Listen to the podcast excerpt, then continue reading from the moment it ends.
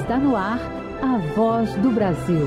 As notícias do governo federal que movimentaram o país no dia de hoje. Boa noite. Boa noite para você que nos acompanha em todo o país. Sexta-feira, 19 de janeiro de 2024. E vamos ao destaque do dia. Começam inscrições para o concurso público nacional unificado. São mais de 6.600 vagas para 21 órgãos públicos. Cleide Lopes.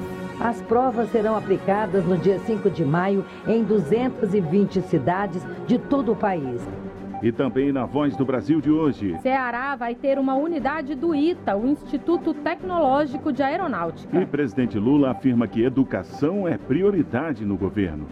Vamos ter que assumir um compromisso para que a gente possa resolver o problema da educação no Brasil, ou pelo menos consolidar um processo de revolução na educação discutir os rumos da educação brasileira e ajudar a construir o próximo Plano Nacional de Educação. Vamos falar sobre a Conferência Nacional de Educação que ocorre este mês em Brasília. Tema da entrevista com Selma Rocha, diretora de articulação com o sistema de ensino da Secretaria de Articulação Intersetorial e com os sistemas de ensino do Ministério da Educação. Hoje, na apresentação da Voz do Brasil, eu, Mariana Jungmann e Luciano Seixas. E assista a gente ao vivo, acesse o canal Gov no YouTube.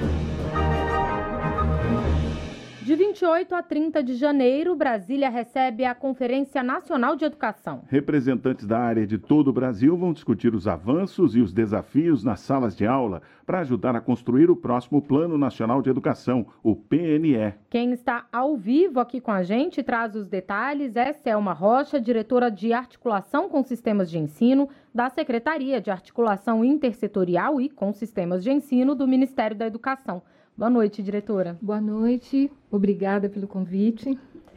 Diretora, vamos começar essa entrevista então explicando o que, que é a Conferência Nacional de Educação, marcada para o fim desse mês, e qual é o objetivo dessa reunião. Então, a Conferência Nacional de Educação está prevista na lei que criou o Plano Nacional de Educação e ela acontece para discutir os principais temas da educação nacional. Então, acesso à educação básica, ao ensino superior e à pós-graduação, a qualidade da educação básica do ensino superior, a gestão das escolas, a gestão democrática, as condições de valorização dos profissionais da educação no Brasil, e todos esses temas se transformarão no futuro plano em metas e em estratégias que devem contribuir e colaborar para que essas metas sejam alcançadas. Quantas pessoas devem participar da conferência e que segmentos da educação estarão presentes? Então, as pessoas que vão participar da conferência são delegados que foram eleitos das conferências municipais para as conferências estaduais e das conferências estaduais saíram os delegados, cerca de 2.200 e mais cerca de 200 observadores. Então, nós temos pesquisadores das universidades, entidades de pesquisa do país, temos eh, diferentes segmentos da educação pública e privada, temos estudantes, pais, funcionários, professores, no caso da educação básica, docentes do ensino superior, e eh, temos um conjunto de pessoas que vão participar dos colóquios, que vêm acompanhar a conferência, inclusive alguns professores de fora do Brasil. E quais devem ser os principais eixos da conferência esse ano, as prioridades que devem ser discutidas? Então, veja, a conferência vai tratar, em primeiro lugar, da relação entre desenvolvimento e, é, econômico e desenvolvimento ambiental. Esse é um tema caríssimo, essa conferência, e, ao mesmo tempo, a organização do Sistema Nacional de Educação para fazer valer a cooperação entre estados e municípios, colaboração e cooperação entre estados e municípios para alcançar as metas do Plano Nacional de Educação. Bom, a senhora já fez referência esse encontro em Brasília, precedido de etapas municipais e estaduais. Estaduais. De que forma essas fases anteriores contribuíram para a Conferência Nacional? Então, vejam, houve muito debate nessas conferências e é muito importante é, dizer que nós temos, nós tivemos mais de 8 mil emendas ao texto referência. Essas emendas foram consideradas pelo grupo de trabalho e vai tanto para os grupos de trabalho, as plenárias dos grupos de trabalho, quanto para o plenário final da conferência, apenas aquelas que não foram incorporadas ao texto base que está sendo entregue agora na próxima, no próximo, a partir do próximo domingo para todos os delegados e delegadas. A senhora já mencionou a construção do Plano Nacional de, de Educação, né, que está entre uma das prioridades da, da conferência, mas eu queria que a senhora falasse um pouco mais sobre isso, sobre como esses temas que vão ser os prioritários na conferência vão colaborar, então, para esse plano final. É uma relação direta, por exemplo? Quer dizer, a senhora falou em é, meio ambiente e a questão econômica, isso vai diretamente para o plano? Como é que fica? Não, então, veja, é, o, o, texto que sai da conferência é um texto que envolve posicionamentos, opiniões de várias entidades do país. O que o MEC fará? Um projeto de lei, que não é igual a um texto de debate. É, a conferência está apontando proposições de metas e também de estratégias para o plano, para o projeto de lei que o MEC apresentará. O Ministério, por sua vez, também teve um grupo de trabalho que fez uma análise técnica dos, primeiros, dos principais problemas do país, das suas causas, dos descritores desses problemas e discutiu também possíveis metas e estratégias. Então, o que vai acontecer? Nós vamos fazer uma síntese dessas proposições, vamos fazer uma síntese daquilo que o grupo de trabalho faz quem apresenta o projeto é o, é o Ministério da Educação, de acordo com a lei, e apresentaremos ao Congresso Nacional, que terá o tempo devido para examinar, considerando que nós estamos um pouco atrasados. O, o, país está atrasado porque o plano deveria ter sido apresentado no Congresso Nacional em dezembro de 2022, mas não foi.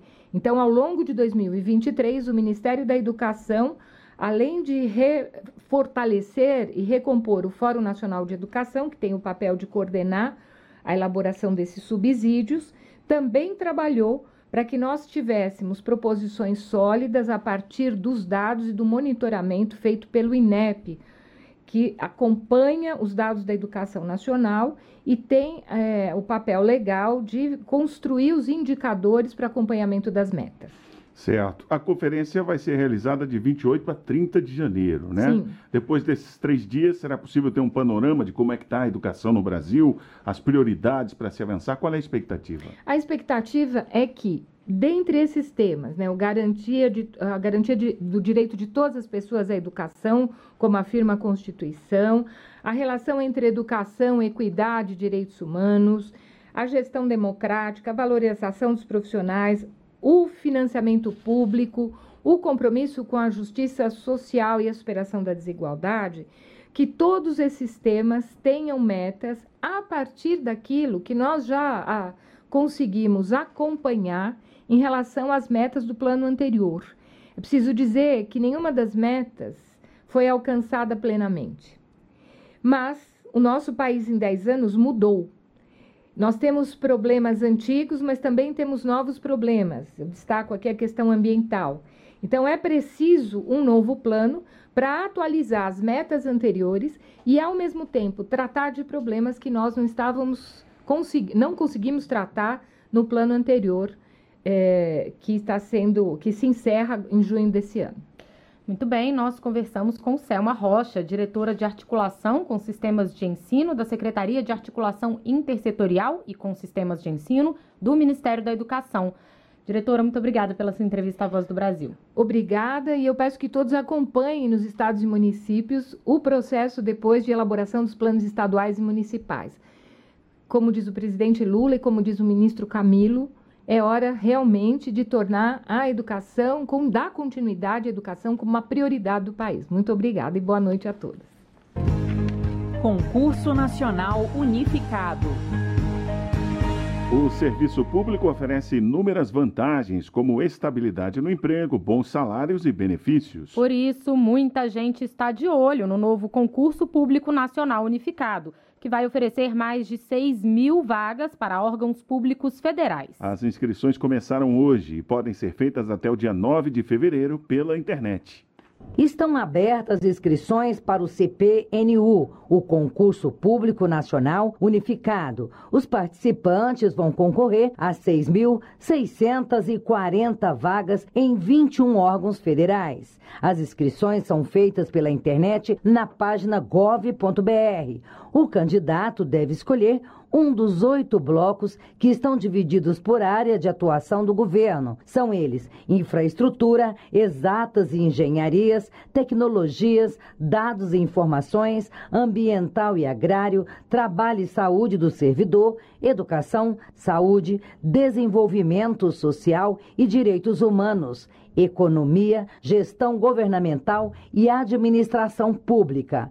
E o último bloco é reservado para o nível médio. O assessor do Ministério da Gestão e da Inovação em Serviços Públicos, Pedro Assunção Alves, explica que a escolha do tema é muito importante para uma futura carreira. É, no processo de inscrição, a primeira reflexão que as pessoas têm que fazer é qual o meu bloco temático? Aonde eu me enxergo dentro do governo no futuro? O bloco temático é a porta de entrada para os cargos em disputa. E assim, lembrando, as pessoas só podem se inscrever em um bloco. Mesmo que você tenha interesse em cargos que podem estar em blocos diferentes, você vai ter que pensar, você vai ter que refletir, você vai ter que ter consciência de que você vai escolher um conjunto de cargos que está agrupado dentro de um mesmo bloco. A taxa de participação do concurso para o ensino médio é 60 reais, e para quem quiser tentar uma vaga para nível superior, vai desembolsar 90 reais. Mas os inscritos no cadastro único do governo federal, doadores de medula óssea,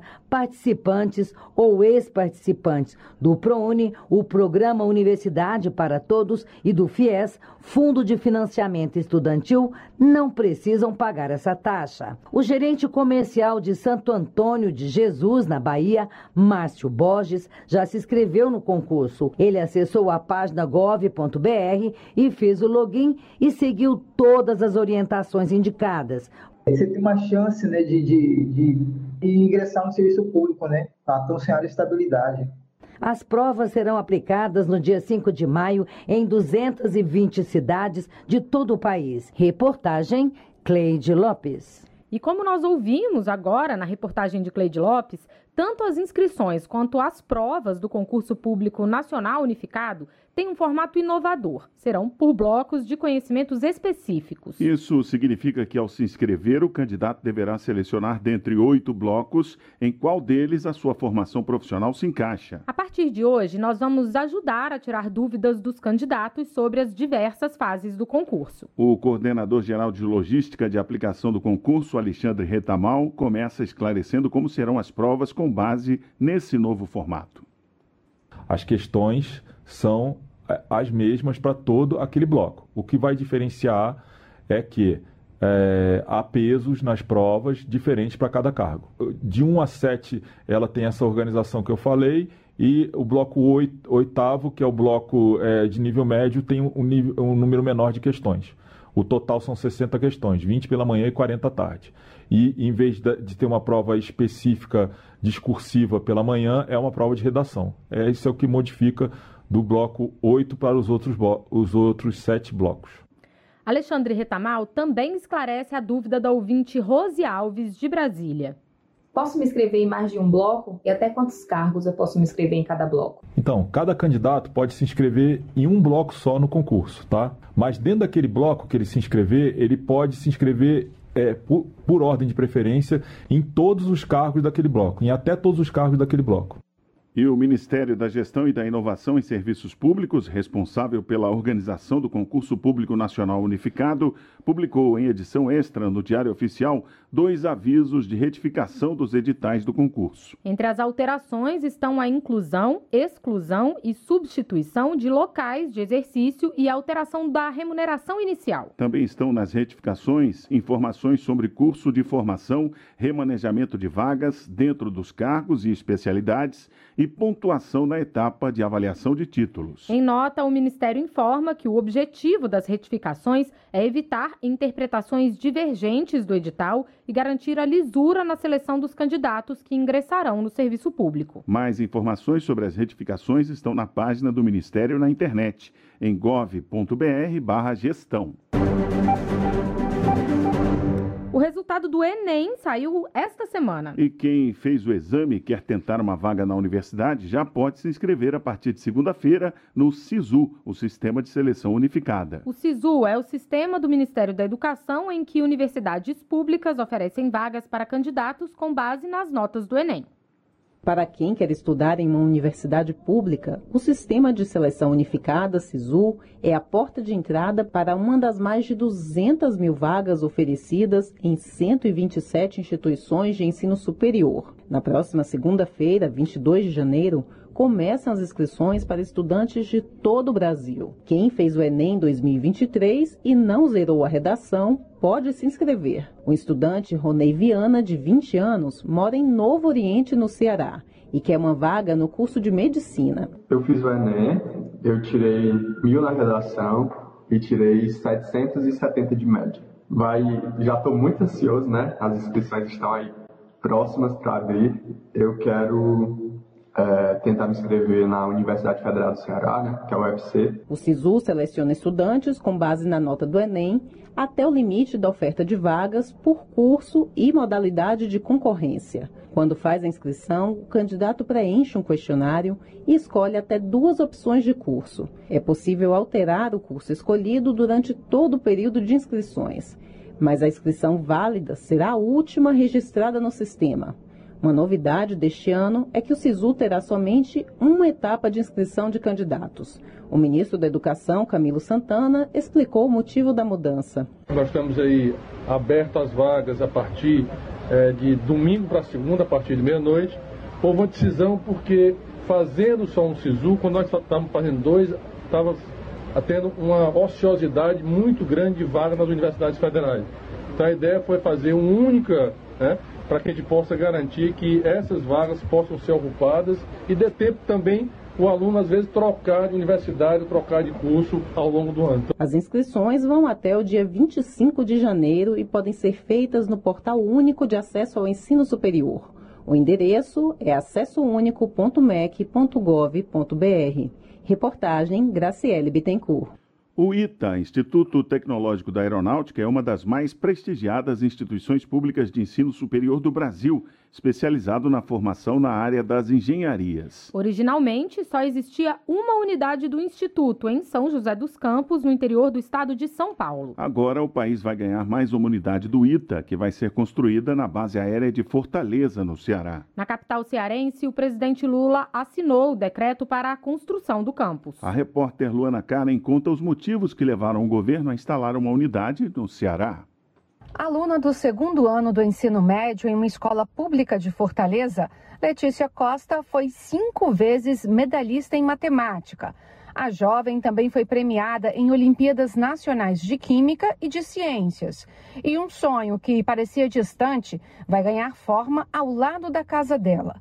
É o Instituto Tecnológico da Aeronáutica, o ITA, que está chegando ao Ceará. Vai abrir portas para milhares de jovens, assim como eu, que estão em busca de boas oportunidades para o futuro. O ITA é uma das mais respeitadas instituições públicas de ensino superior do país, voltado às engenharias, com destaque para a aeroespacial. O instituto, que tem sede em São José dos Campos, no interior de São Paulo, ganha sua primeira unidade avançada a ser instalada na base aérea de Fortaleza. E a escolha do Ceará não foi por acaso, como afirma o ministro ministro da Defesa, José Múcio Monteiro. A qualificação foi feita porque a lógica mostrava que os aprovados no ITA, 40% eram fruto de escolas daqui de professores cearenses. Na unidade cearense serão oferecidos dois novos cursos que não são oferecidos na unidade de São José dos Campos: Engenharia de Energias Renováveis e Engenharia de Sistemas. A ministra da Ciência, Tecnologia e Inovação, Luciana Santos,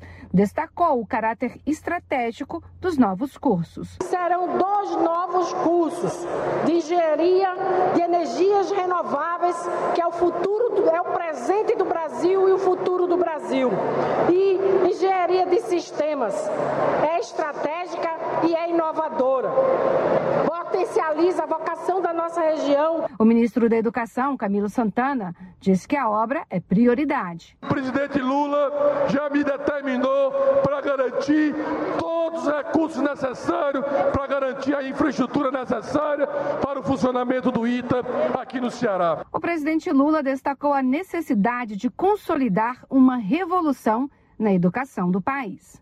Vamos ter que assumir um compromisso para que a gente possa resolver o problema da educação no Brasil, ou pelo menos consolidar um processo de revolução na educação. As primeiras turmas do ITA Ceará devem ser selecionadas ainda em 2024, para começar a estudar em 2025 no interior de São Paulo. Após dois anos, em 2027, os alunos deverão ser transferidos para o ITA Ceará que é quando a unidade estará em pleno funcionamento. De Fortaleza, no Ceará, Luana Karen. E uma nova escola de formação de sargentos do Exército será construída em Pernambuco. A unidade será a maior instituição de formação militar no Brasil, em uma parceria entre o Exército Brasileiro e o governo de Pernambuco.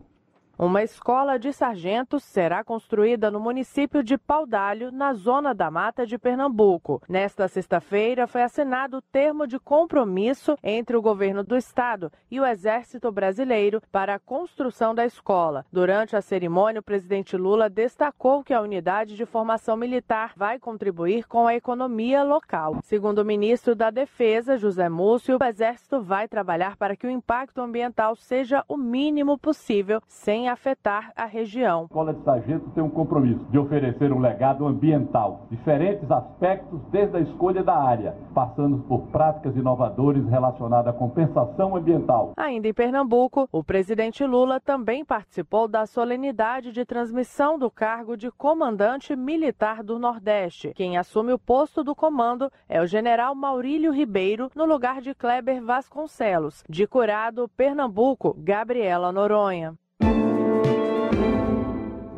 Quer saber de tudo que o governo federal faz pelo seu estado ou pela sua região? É simples, basta acessar o site gov.br barra tá na mão, clicar no estado que desejar no mapa do Brasil e entrar em uma das comunidades específicas de WhatsApp. Pronto! Agora dá para saber de todas as ações desenvolvidas de norte a sul do país. Acompanhe também o canal de WhatsApp do Governo do Brasil. Abra o aplicativo e clique em atualizações. Depois, basta digitar Governo do Brasil na busca e começar a seguir. Informação por lá não falta.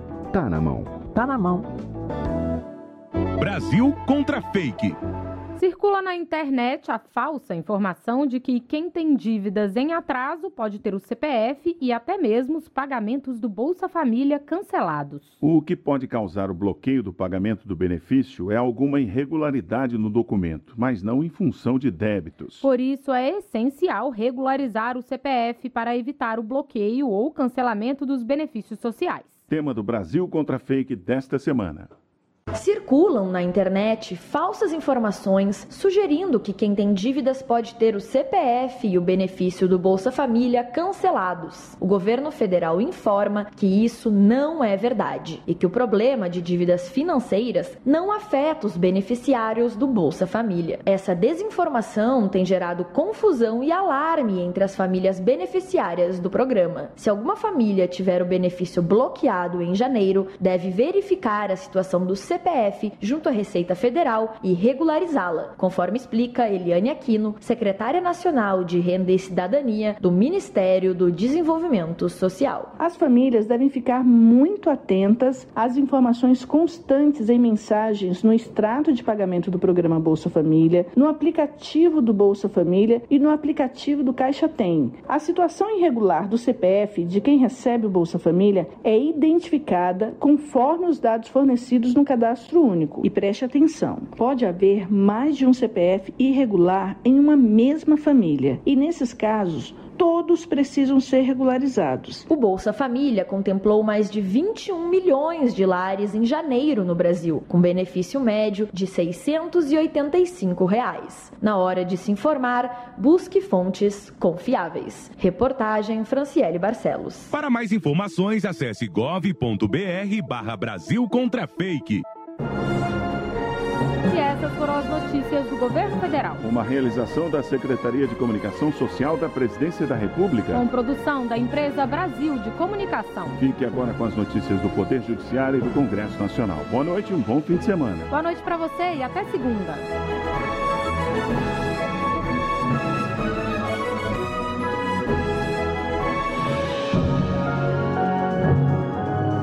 Voz do Brasil. Governo Federal.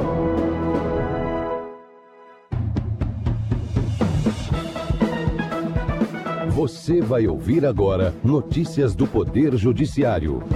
STF marca audiência de conciliação sobre proibição de pesca profissional em Mato Grosso. STJ decide que investigado por participação em esquema de jogos de azar pela internet deve continuar preso. Terceira turma do TST invalida norma coletiva que reduzia adicional de periculosidade de instaladores de linhas telefônicas. Boa noite, eu sou Ariana Fonseca. Eu sou William Galvão. Ministro André Mendonça, do Supremo Tribunal Federal, convoca para a próxima quinta-feira a audiência de conciliação sobre a proibição da pesca profissional em Mato Grosso. Foram convocados para a audiência representantes da Advocacia Geral da União, dos Ministérios do Meio Ambiente e Mudança do Clima e da Pesca e Aquicultura, do ICMBio, IBAMA e INSS. Marcelo de la Libera. O ministro é relator de ação proposta pelo Movimento Democrático Brasileiro, MDB. O partido questiona alterações na política da pesca de Mato Grosso para proibir a pesca profissional no estado por cinco anos, a partir de 1 de janeiro deste ano. Segundo o ministro, a solução do caso envolve a ponderação de vários princípios constitucionais e a análise de elementos e dados técnicos que podem ser mais bem avaliados pelos técnicos dos atores envolvidos. Até amanhã, a equipe da Corregedoria Nacional de Justiça estará em Maceió em inspeção extraordinária para verificar a atuação do Poder Judiciário no caso Braskem. A Corregedoria pediu parceria do governo federal, estadual e municipal para solucionar os problemas decorrentes do afundamento do solo sobre uma das 35 minas de salgema da empresa Braskem no local. A inspeção extraordinária também levantou dados sobre o fluxo processual e a quantidade de ações ajuizadas sobre o caso Braskem. Na esfera trabalhista, a empresa aceitou acordo para arcar com o depósito de 40 milhões de reais para financiar iniciativas para a recuperação de negócios. Homem preso em Teresina, no Piauí, por participação em esquema de venda e promoção de jogos de azar nas redes sociais, vai continuar preso. O habeas corpus foi negado liminarmente no Superior Tribunal de Justiça. Rafael Porfírio. De acordo com as investigações policiais, o homem faria parte de um grupo ligado a um influenciador que estaria usando rifas online para dar aparente legalidade a dinheiro vindo de crimes de facções criminosas. A Operação Jogo Sujo da Polícia Civil apontou que o grupo teria movimentado cerca de 4 milhões de reais em seis meses. A defesa do homem alegou que a prisão preventiva foi baseada apenas na gravidade abstrata do delito, por isso é ilegal. Mas o vice-presidente do STJ, ministro Og Fernandes, no exercício da presidência, afirmou que a pretensão da defesa não pode ser analisada pelo STJ porque o mérito do HC ainda não foi examinado pelo Tribunal de Justiça do Estado. Norma coletiva que reduzia adicional de periculosidade de instaladores de linhas telefônicas é considerada inválida. A decisão é da terceira turma do TST, Marla Lacerda. A ação foi proposta por um instalador que trabalhava junto à afiação aérea de alta tensão. E por isso ele teria direito ao adicional de 30% por todo o período contratual. Contudo, a parcela foi paga durante a maior parte do contrato em percentuais de 10% e 20% do salário fixo, com base em normas coletivas. Ao julgar pela invalidade da norma, a terceira turma do TST ressaltou que o percentual do adicional de periculosidade é um direito absolutamente indisponível, ou seja, não pode ser reduzido por negociação coletiva. Tribunal Superior Eleitoral alerta para os prazos de desincompatibilização para quem quer concorrer às eleições deste ano. A desincompatibilização é o afastamento prévio obrigatório de certas funções para garantir igualdade entre as candidaturas. Guilherme Glória. Os prazos variam conforme a função ocupada e a vaga desejada, levando em conta a data do primeiro turno, que será em 6 de outubro. Secretários municipais que buscam uma vaga de vereador devem se afastar seis meses antes das eleições, enquanto os servidores públicos têm um prazo de três meses para se afastarem do cargo para concorrer às vagas de prefeito, vice-prefeito e vereador. Caso um pré-candidato não se afaste no prazo estabelecido, enfrenta a incompatibilidade, tornando-se inelegível. Você acompanha outras notícias do Poder Judiciário em 104,7 FM para Distrito Federal, em torno e também pela internet. Acesse radiojustiça.jus.br. Siga pelo X, antigo Twitter. twitter.com barra Rádio e TV Justiça. Uma boa noite. Boa noite, bom fim de semana. Notícias do Poder Judiciário, uma produção da Rádio Justiça, Supremo Tribunal Federal.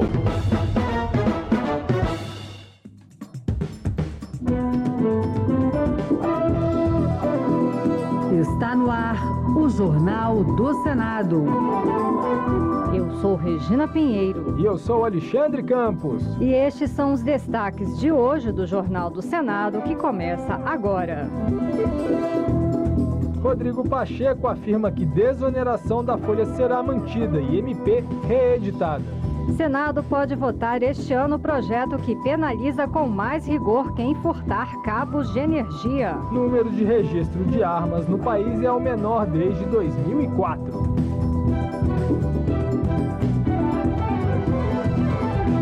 Boa noite. Boa noite. A desoneração da folha de pagamento de 17 setores da economia será mantida e o governo vai reeditar a medida provisória que enviou ao Congresso no fim do ano passado, retirando do texto o trecho que trata da reoneração. Foi o que afirmou o presidente do Senado ao citar acordo com o executivo. Mais informações com a repórter Janaína Araújo. O presidente do Senado e do Congresso Nacional, Rodrigo Pacheco, declarou durante evento com empresários brasileiros em Zurique, na Suíça, que o governo federal se comprometeu a reeditar a medida provisória que trata, entre outros pontos, da reoneração gradual da folha de pagamento de 17 setores da economia. Pacheco explicou que os outros temas da MP, referentes a compensações tributárias, benefícios fiscais do Programa Emergencial de Retomada do Setor de Eventos e desoneração para municípios, serão mantidos.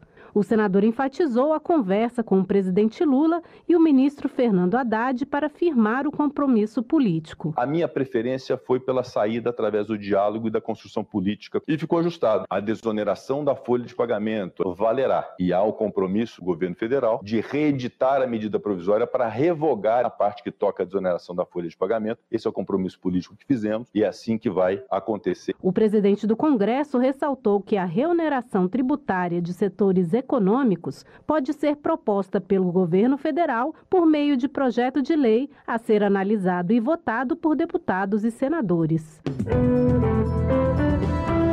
Desde o ano passado, quando houve mudanças na legislação sobre o porte de armas no Brasil, o número de registro de armamento para defesa pessoal diminuiu e é o menor desde 2004. O chefe da Divisão Nacional de Controle de Armas, Humberto Brandão, conversou sobre o assunto com a repórter Bianca Mingotti. A partir de dois decretos de 2023, novas regras para o registro de armas passaram a valer no Brasil. Foi reduzido de 4 para 2 o número de armas que podem ser adquiridas por civis para defesa pessoal. Também diminuiu a quantidade de munição que uma pessoa pode comprar anualmente, de 200 para 50 munições por arma de fogo. Além disso, foi retomada a obrigatoriedade de comprovação da efetiva necessidade para a compra da arma. De acordo com o delegado da Polícia Federal, Humberto Brandão, chefe da Divisão Nacional de Controle de Armas, o cidadão deve ainda cumprir outras regras. O interessado ele deve ter idade mínima de 25 anos, muito importante, ele tem que demonstrar, ele tem que comprovar a efetiva necessidade da posse ou, da, ou do porte da arma de fogo, e a comprovação da capacidade técnica para manuseio da arma e da rigidez psicológica para manusear o armamento. Em 2023, o número de registro de armas para defesa pessoal foi o menor desde 2004. Humberto Brandão atribui a queda às novas regras adotadas no país, em especial a exigência da comprovação da efetiva necessidade do armamento. Ela deve ser demonstrada através de fatos e circunstâncias concretos que justifiquem o pedido. Em 2023, o número de novos registros de armas de fogo para a defesa pessoal foi de 20.822 contra 114.044 em 2022, uma redução de 82%. A Comissão de Constituição e Justiça pode votar em 2024 um projeto que aumenta as penas para o furto de cabos utilizados para o provimento de energia, telefone, TV ou internet. A proposta aumenta a pena em um terço e dobra a punição para a receptação desses materiais. Repórter Bruno Lourenço. A Comissão de Constituição e Justiça pode votar em 2024 projeto de lei da senadora Leila Barros, do PDT do Distrito Federal, que aumenta em um terço a pena para furtos de bens utilizados na prestação de serviços públicos, como os fios de transmissão de energia ou cabos utilizados por provedores de internet e empresas de TV e telefonia. A proposta também dobra a pena para o crime de receptação desses materiais. Em agosto do ano passado, a CCJ e o Senado aprovaram um projeto de lei semelhante do senador Lucas Barreto, do PSD do Amapá. Ele destacou a importância de punir com mais rigor não só o ladrão, mas o receptador. A gente está aumentando a pena a partir do roubo, porque na verdade isso virou uma, um comércio monstruoso, que quem rouba atende o pedido do receptador. Ou seja, ele precisa de tantas toneladas de cobre. E aí virou um comércio imenso que não tem controle. O projeto aprovado no ano passado pelos senadores também agravava a pena para o roubo, que é o furto praticado com violência, e admitia que as prestadoras de serviços pudessem pleitear junto às agências reguladoras atenuantes no caso de descumprimento de metas por conta da subtração dos fios e cabos. A proposta está em análise na Câmara dos Deputados. Em setembro de 2023, o Conselho Nacional de Justiça aprovou uma nova regra para a promoção por merecimento à segunda instância do Judiciário. De acordo com a decisão, os novos cargos que surgirem nos tribunais de todo o país deverão ser preenchidos alternadamente por meio de escolha feita a partir de uma lista com apenas indicações de mulheres e outra mista. Na opinião da senadora Elisiane Gama, do PSD do Maranhão, a medida é acertada. Segundo ela, as mulheres ocupam aproximadamente 40% dos cargos de juiz de primeira instância em que o acesso se dá por meio de concurso público. No entanto, Elisiane Gama lamentou que esse cenário muda quando se observa a composição dos tribunais de justiça de cada estado e dos tribunais regionais federais e do trabalho, cujo acesso ocorre por critérios de merecimento e antiguidade. Quando caminha para os órgãos de cúpula, aonde para se chegar lá se chega através de merecimento, esse percentual cai para 20, para 15%, ou seja, tem alguma coisa errada. Pasmem, colegas, nós temos hoje tribunais estaduais onde nós não temos sequer uma magistrada, onde não temos sequer uma desembargadora, ou seja, isso precisa mudar. A partir de agora, emissoras de rádio poderão funcionar como sociedade unipessoal, ou seja, com um único sócio. A norma foi sancionada sem vetos pelo presidente Lula. A nova lei também permite a concessão de até 20 estações de rádio por grupo empresarial. Repórter Júlia Lopes. A legislação altera o Código Brasileiro de Telecomunicações e também amplia de 6 para 20 o limite de estações de rádio FM a serem operadas por um mesmo grupo empresarial. Aprovado em dezembro no Senado, o projeto que deu origem à lei teve como relator o senador Eduardo Gomes, do PL do Tocantins. Ele destacou que as novas regras destravam alguns processos de migração das rádios AM para FM. Acontece que algumas entidades detentoras da outorga da rádio AM se encontram impossibilitadas de realizar a migração, pois ultrapassariam o limite atualmente vigente de seis estações FM. Até agora, segundo o Ministério das Comunicações, mais de 1.100 rádios AM locais já completaram o processo de migração para FM. Com trabalhos técnicos de Eric Bento, o Jornal do Senado fica por aqui. Acompanhe agora as notícias do Tribunal de Contas da União e da Câmara dos Deputados. Boa noite e um bom fim de semana. Boa noite e até a próxima. Minuto do TCU.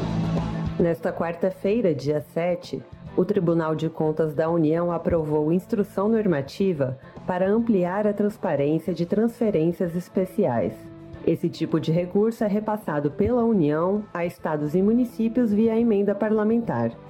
O documento define quais informações devem ser apresentadas pelas prefeituras e governos estaduais no sistema transferegov.br. A instrução também define prazos para a inserção dos dados na plataforma. Com a medida, será mais fácil verificar se os órgãos estão cumprindo os requisitos previstos na Constituição Federal para o uso dos recursos. A resolução será enviada à Comissão de Fiscalização Financeira e Controle da Câmara dos Deputados. Saiba mais em tcu.gov.br. TCU Fiscalização a serviço da sociedade.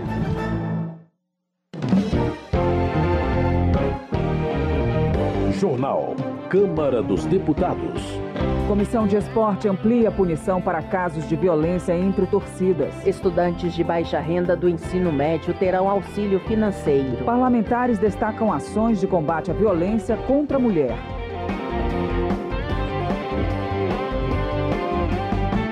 Boa noite. Projeto de Maria Rosas, do Republicanos de São Paulo, altera a Lei Maria da Penha para permitir que as mulheres vítimas de violência possam fazer o monitoramento eletrônico dos agressores para fiscalizar o cumprimento das medidas protetivas de urgência. Maria Rosas cita dados do Anuário Brasileiro da Segurança Pública que mostram que só no primeiro semestre de 2023 ocorreram 722 feminicídios no Brasil maior número registrado desde 2019. A proposta já foi aprovada na Câmara e agora tramita no Senado. O objetivo da proposta é que, por meio do monitoramento da tornozeleira eletrônica usada pelo agressor, seja reduzido o número de agressões, contribuindo inclusive para que mais mulheres não sofram tentativas de feminicídio e que as medidas protetivas sejam cumpridas. As medidas são ordens judiciais concedidas que visam coibir a prática de violência doméstica e familiar e proteger a vítima de um possível feminicídio. Sendo aprovado no Senado, a vítima receberá um celular com aplicativo interligado ao aparelho, que é a tornozeleira eletrônica, usada pelo agressor mediante autorização da Justiça. No monitoramento, se ocorre aproximação à vítima, o equipamento emite um alerta. Laura Carneiro, do PSD Fluminense, celebra os avanços alcançados na legislação protetiva das mulheres com uma série de projetos aprovados pelo Poder Legislativo em 2023. Foram centenas de projetos aprovados mas o mais importante talvez tenha sido o protocolo Não é Não. E eu tenho a honra de ser coautora dessa matéria. E a gente está esperando que essa legislação realmente transforme a vida das mulheres nos estabelecimentos noturnos, para que as mulheres não sejam vítimas de assédio ou de violência sexual. É um texto fundamental na defesa e na proteção da dignidade das mulheres brasileiras. Outro projeto de minha autoria que a gente aprovou acaba com a prescrição nos crimes de violência sexual contra as mulheres Laura Carneiro explica que a proposta, que agora tramita no Senado, retira do Código Penal atenuante para condenados por crimes de violência sexual contra a mulher se o agressor tiver menos de 21 anos ou mais de 70 anos na ocasião. Ela espera que os senadores confirmem a aprovação da Câmara. Alberto Mourão, do MDB de São Paulo, apresentou o projeto que cria o Programa Nacional de Proteção às Mulheres Gestantes em razão de violência sexual. O deputado argumenta que das 50 mil mulheres violentadas no Brasil por ano, cerca de 6 mil acabam engravidando. A minha proposta é regulamentar que o Estado tem que proteger essa pessoa, de forma que ela possa fazer uma opção. Eu quero ter esse filho porque é uma opção religiosa ou porque, na verdade, eu não aceito fazer aborto, mas eu não quero criar ele. Então, ela vai poder usar o sistema de colocar para adoção no sistema nacional, ela vai ter apoio durante todo o processo da gravidez, fazendo pré-natal, fora da sua cidade, para que ela não seja exposta. Depois ela vai ter, durante um ano depois de ter o nenê, ela tem acompanhamento psicológico e se ela estiver trabalhando, ela vai ter que ter acesso do Fundo de Amparo ao Trabalhador para poder ser ajudada enquanto estiver afastada em outra cidade, com o apoio do poder público. E todo o procedimento em estrito sigilo. Alberto Mourão acrescenta que, após ser inserido no sistema, o caso terá prioridade de tramitação em processos administrativos e judiciais, com um prazo máximo de 30 dias para o início dos serviços de assistência psicológica, social e jurídica, além do início imediato do cuidado pré-natal. Projeto de Daiane Bittencourt, do União do Ceará, apelidado de PL Nada Consta, inclui a certidão de antecedentes criminais e a certidão judicial de distribuição civil e criminal entre os documentos obrigatórios para a habilitação do casamento. A deputada entende que a medida é uma forma de proteger o casal.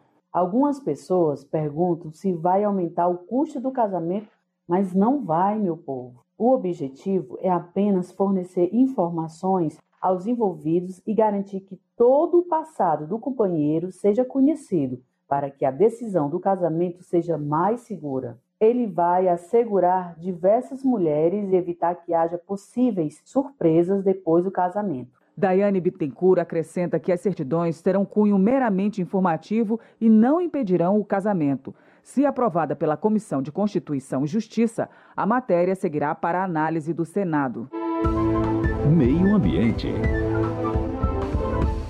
Célia Chacriabá, do pessoal de Minas Gerais, critica a derrubada do veto presidencial ao projeto do marco temporal tese jurídica segundo a qual os povos indígenas têm direito apenas às terras que ocupavam ou já disputavam em 5 de outubro de 1988, data da promulgação da Constituição. Para Célia Chacriabá, é impossível separar os povos originários da preservação do meio ambiente.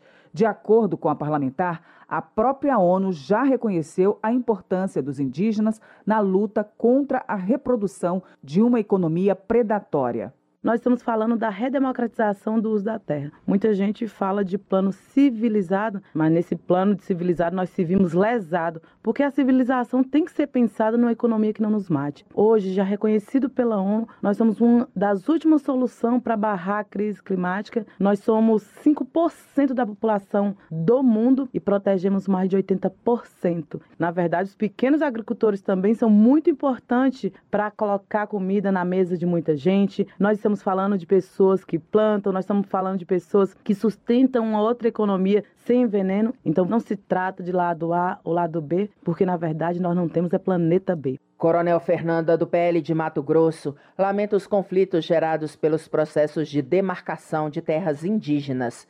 Segundo a deputada, é preciso defender o direito de todas as partes envolvidas, sejam os indígenas, sejam os produtores agrícolas que ganharam direitos sobre propriedades que hoje são questionadas pela FUNAI. Coronel Fernanda ressalta que tem acompanhado especialmente a delimitação da terra indígena Capote Ninhori, que atinge os municípios mato-grossenses de Vila Rica e Santa Cruz do Xingu e o município paraense de São Félix do Xingu. A deputada defende maior clareza nos processos de demarcação. O que não podemos é favorecer a violência no campo, devemos preservar o direito de quem já está na área. Precisamos lembrar que quem está lá naquela localidade não é invasor. O governo federal, há três décadas atrás, duas décadas atrás, promoveu para que as pessoas saíssem dos seus estados, no caso do estado do Mato Grosso, e fossem para os rincões do meu estado para povoar aquelas localidades. Eles receberam o título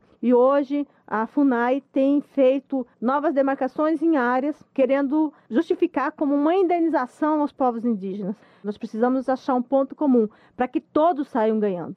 Na avaliação de Evair Vieira de Melo, do PP do Espírito Santo, a CPI do MST cumpriu um papel importante para comprovar a relação existente entre o governo Lula, o Movimento dos Trabalhadores Rurais Sem Terra e a Frente Nacional de Luta Campo e Cidade, que reivindica as reformas agrária e urbana. Para ele, o PT é conivente com as invasões de terras que geram insegurança no campo. Evair Vieira de Mello avalia ainda que a gestão Lula, com apoio do Judiciário, trabalhou para acabar com o marco temporal para a demarcação de terras indígenas, demonstrando a falta de compromisso do governo com o setor agrário.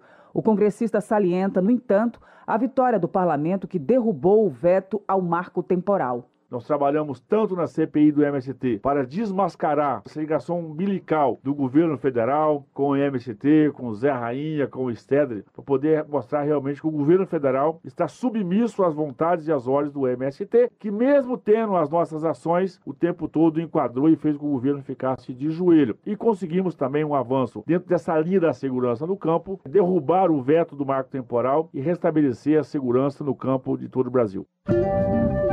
Educação. Nova lei já sancionada garante a estudantes de baixa renda um auxílio financeiro para concluir o ensino médio. A repórter Silvia Munhato traz mais informações sobre a nova legislação. Foi sancionada a lei que vai pagar um auxílio mensal para que o estudante de baixa renda permaneça no ensino médio. Uma outra parcela será paga na conclusão dos três anos. E também haverá um bônus para quem se inscrever para o Enem. Serão beneficiados os estudantes matriculados no ensino médio da rede pública, pertencentes a famílias inscritas no Cadastro Único para Programas Sociais do Governo Federal.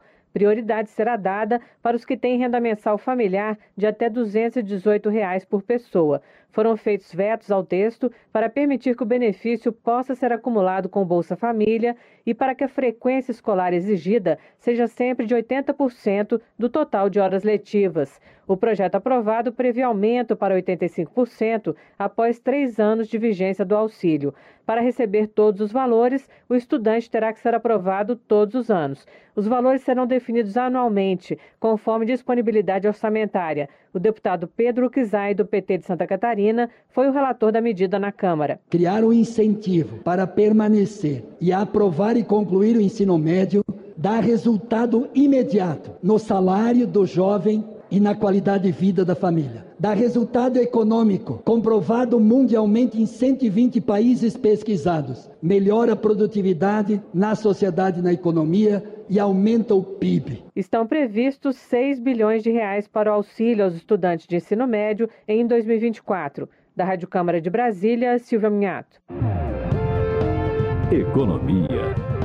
Felder, do PT do Paraná, considera histórica a aprovação da reforma tributária depois de quatro décadas de tramitação. De acordo com o deputado, gestores públicos e setores produtivos foram ouvidos para se construir uma proposta para melhorar a vida da população. Vai criar condições de melhorar a vida dos menos favorecidos, né? vai poder tributar com justiça. Quem é mais, tem um pouco mais de renda, vai pagar um pouco mais de imposto, mas no geral ninguém vai pagar mais imposto. Vai ser mais justa a forma de arrecadação da tributação e a distribuição também. Agora, no entanto, Velter ressalta que duas novas leis precisam ser aprovadas pelo Congresso Nacional para regulamentar pontos fundamentais da reforma tributária. Uma que regulamenta os itens da cesta básica que vão ser zero de imposto para ajudar as pessoas menos favorecidas. E a outra que também é muito relevante, foi instituído o cashback. O que é cashback? Dinheiro devolvido também vai regulamentar a faixa de renda que vai ter imposto devolvido. Felipe Barros, do PL do Paraná,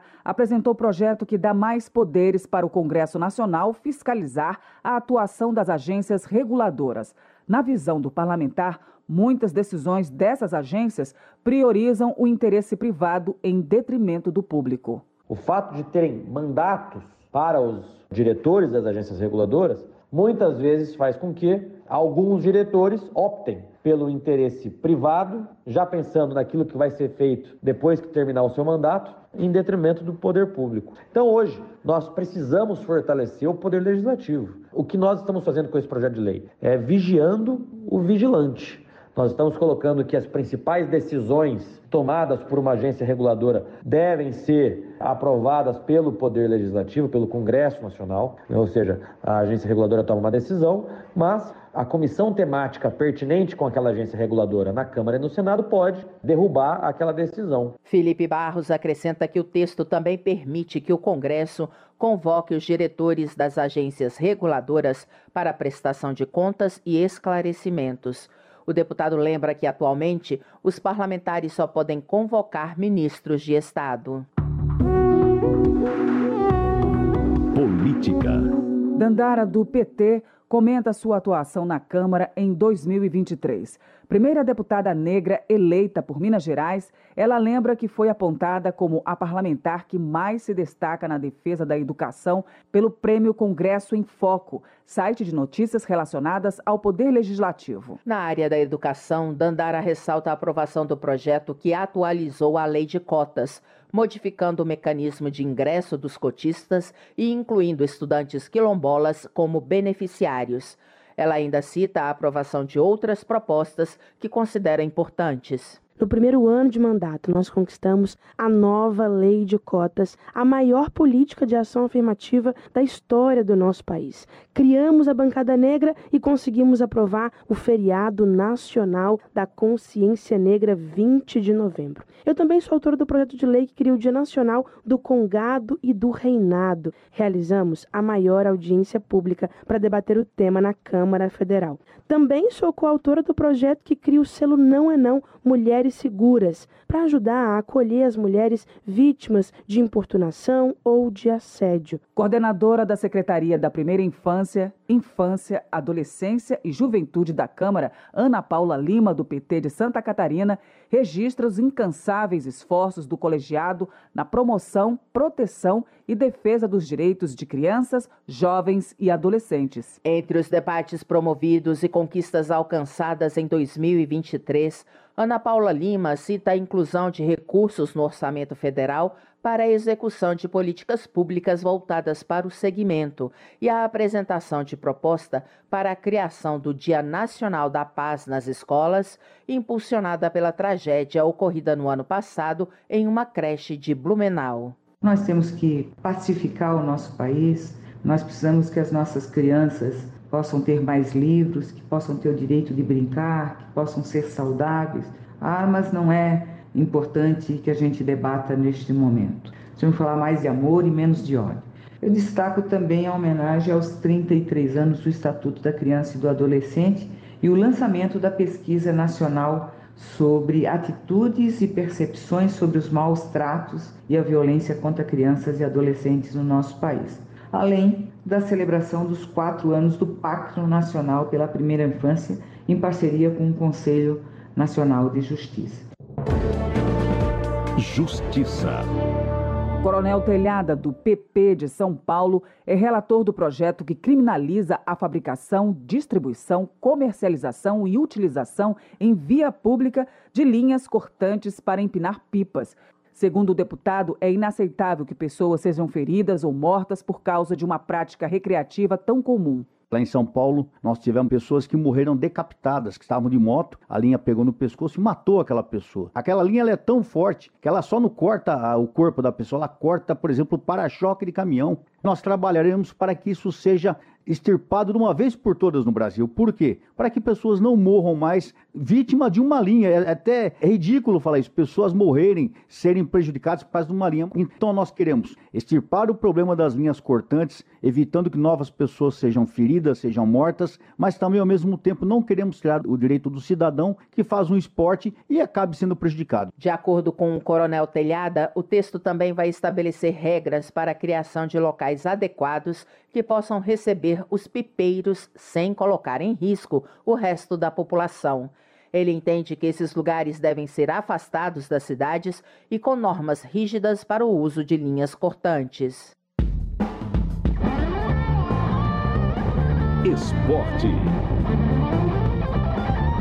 Comissão de Esporte aprovou projeto que aumenta tempo de prisão para casos de violência entre torcidas e estabelece multas elevadas para esse tipo de crime. A reportagem é de Luiz Cláudio Canuto. O projeto muda a Lei Geral do Esporte e teve como relator o deputado Luiz Gastão, do PSD do Ceará, que recomendou a aprovação da proposta. Na sua justificativa, o relator afirma que a violência entre torcidas cresce a cada ano, o que mostra que as medidas tomadas até agora não têm sido eficazes. Por esse motivo, haveria necessidade de punições mais rigorosas, incluindo a financeira, para coibir as agressões entre os torcedores. Em outubro de 2023, um estudante foi baleado em uma briga entre flamenguistas e vascaínos antes de um jogo do Campeonato Brasileiro numa estação de trem da zona oeste do Rio de Janeiro. Outras quatro pessoas ficaram feridas na ocasião. O Tribunal de Justiça do Estado autuou 11 pessoas que infringiram a Lei Geral do Esporte e o Código Penal, e elas ficaram impedidas por seis meses de ir a estádios, com a obrigação de se apresentar à delegacia duas horas antes da partida. Em todo o ano passado, foram vários casos de torcedores mortos por causa de confusões em dias de partidas de futebol. No Rio de Janeiro, no Ceará, em Minas Gerais, no Pará, em Pernambuco e em São Paulo. As mortes reforçam a necessidade da aprovação da proposta, segundo o relator Luiz Gastão. Olha, a importância é que nós temos que buscar sempre coibir a violência, principalmente nas arenas esportivas e no local dos esportes. Nós queremos que as famílias possam estar nesses espaços, corrigir com isso e que as torcidas tenham consciência de que torcer é bom, mas a violência é ruim. O projeto aumenta as penas previstas em quatro artigos da Lei Geral do Esporte. A pena por fraudar resultado de jogos aumentaria de 2 a 6 anos para 6 a 15 anos de prisão e haveria multa de 200 mil a 2 milhões de reais. A pena para quem promover tumulto e praticar violência em estádios e arredores passaria de 1 a 2 anos de prisão para 6 a 15 anos e a multa seria de 10 mil a 100 mil reais. A proposta está agora na Comissão de Constituição e Justiça da Rádio Câmara de Brasília, Luiz Cláudio Canuto. Termina aqui o jornal Câmara dos Deputados com trabalhos técnicos de Everson Urani e apresentação de Val Monteiro e Luciana Vieira. Uma boa noite para você. A Voz do Brasil está de volta na segunda-feira. Boa noite e bom fim de semana. Você ouviu A Voz do Brasil. Boa noite.